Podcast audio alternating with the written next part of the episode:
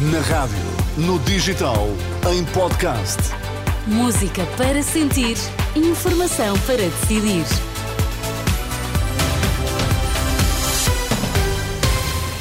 Manhã de segunda-feira, hoje é dia 18 de dezembro. Bom dia, André Rodrigues. Olá, Inês, bom Quais dia. Quais são os destaques desta hora? Valor mais alto desde que há registro. Só no ano passado entraram mais de 100 mil migrantes em Portugal. Um terço vive em situação de pobreza.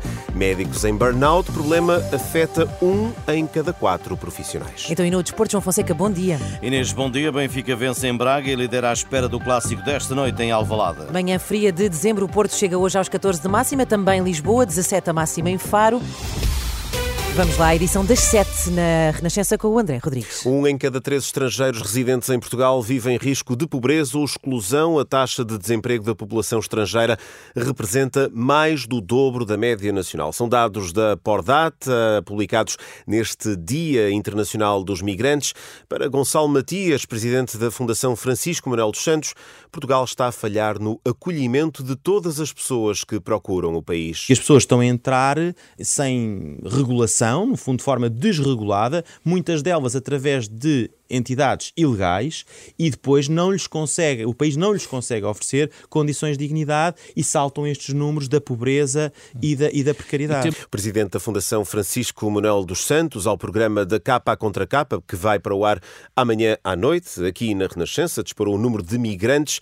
Havia quase 800 mil estrangeiros em Portugal no ano passado, ano em que se bateu o recorde de entradas com 118 mil imigrantes. Este é um tema que vamos desenvolver mais à frente nesta edição às sete. Um em cada quatro médicos apresenta sintomas graves de burnout. Mais de metade, 55,3%, está em risco de desenvolver este problema. A conclusão é de um estudo da Ordem dos Médicos, divulgado esta segunda-feira.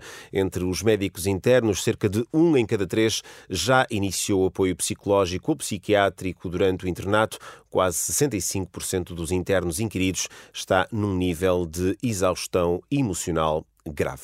Os farmacêuticos vão poder substituir embalagens de medicamentos em falta por outros tamanhos ou dosagens diferentes sem que os utentes percam a comparticipação. A medida avança dentro de pouco tempo e resulta da portaria que regula as novas regras da prescrição e dispensa de medicamentos, uma portaria publicada em agosto.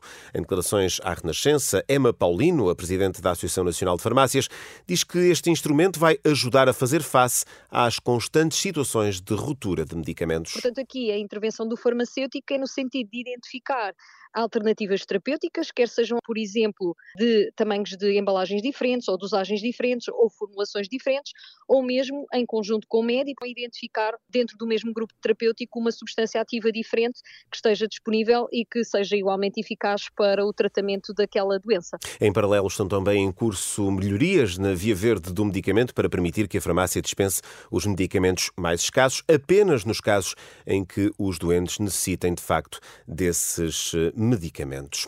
Não basta dizer aos políticos eh, que não façam promessas com vista às eleições de 10 de março. A Federação Nacional da Educação desafia os líderes partidários a assinarem um compromisso sobre o que propõem fazer para o setor, um documento que seguirá esta manhã para as sedes partidárias. Pedro Barreiros, da FNE, defende que as promessas sobre o descongelamento da carreira docente são demasiado sérias, pelo que devem constar de um documento escrito. Aquilo tem vindo a ser dito ao longo dos últimos dias faz com que não possa ficar apenas dito, tem que ser assumido por escrito, nomeadamente no respeito aos professores, a contabilização do tempo de serviço.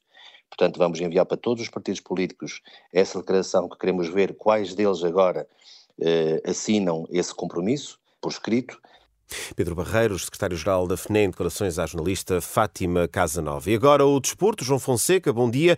Benfica vence em Braga e sobe à liderança a poucas horas do clássico de Alvalade.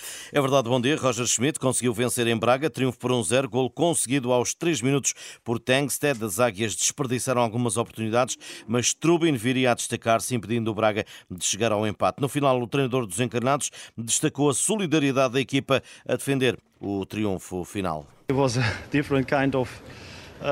Esta foi uma vitória diferente das outras. Tivemos de sofrer no final e lutar muito pelo triunfo. Eles fizeram tudo para voltar ao jogo, criaram-nos muitos problemas.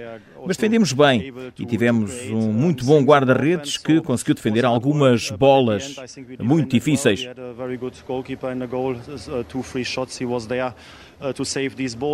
Roger Schmidt, Benfica na frente da classificação. Esta noite, clássico entre Sporting e Porto, 8 e um quarto, com arbitragem de Nuno Almeida. Em caso de vitória de uma das equipas, esta assumirá o primeiro lugar da Liga Portuguesa. Até...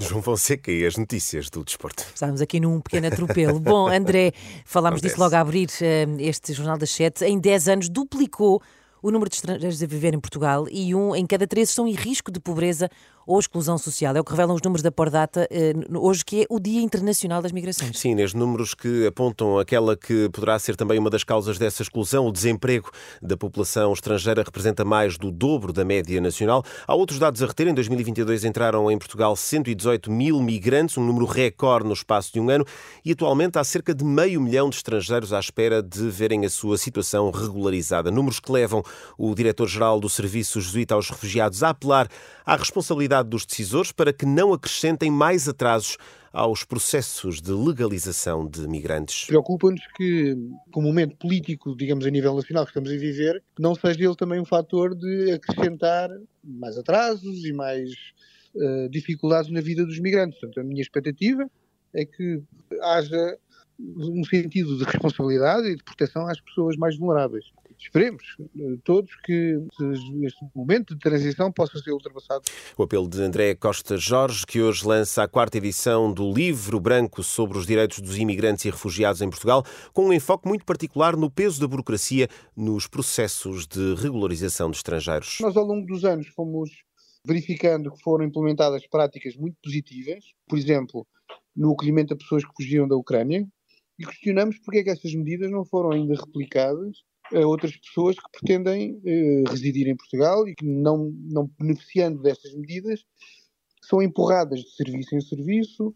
A agravar este quadro, há dificuldades relacionadas com a substituição do Serviço de Estrangeiros e Fronteiras pela nova Agência para a Integração, Migrações e Asilo. Há uma transferência processos que já estavam em, com muitas dificuldades no, no Serviço de Estrangeiros e Fronteiras, que agora transitam para a AIMA, mas, mas não só, e portanto é normal que este processo acabe por não ter ainda a rapidez e a agilidade. Mas estamos confiantes de que se uh, houver uma boa cultura de diálogo e se houver uma cultura também de melhoria da qualidade dos serviços, eu creio que é possível recuperar uh, e implementar boas práticas de inclusão e integração Expectativa de André Costa Jorge, diretor-geral do Serviço Jesuíta aos Refugiados, entrevistado pelo jornalista Henrique Cunha. São, Inês, declarações já disponíveis em eh, rr.pt. A fechar esta edição às 7, deixa-me fazer um convite a ti, também aos nossos ouvintes, uma passagem onde, em onde revista. É para ir aonde?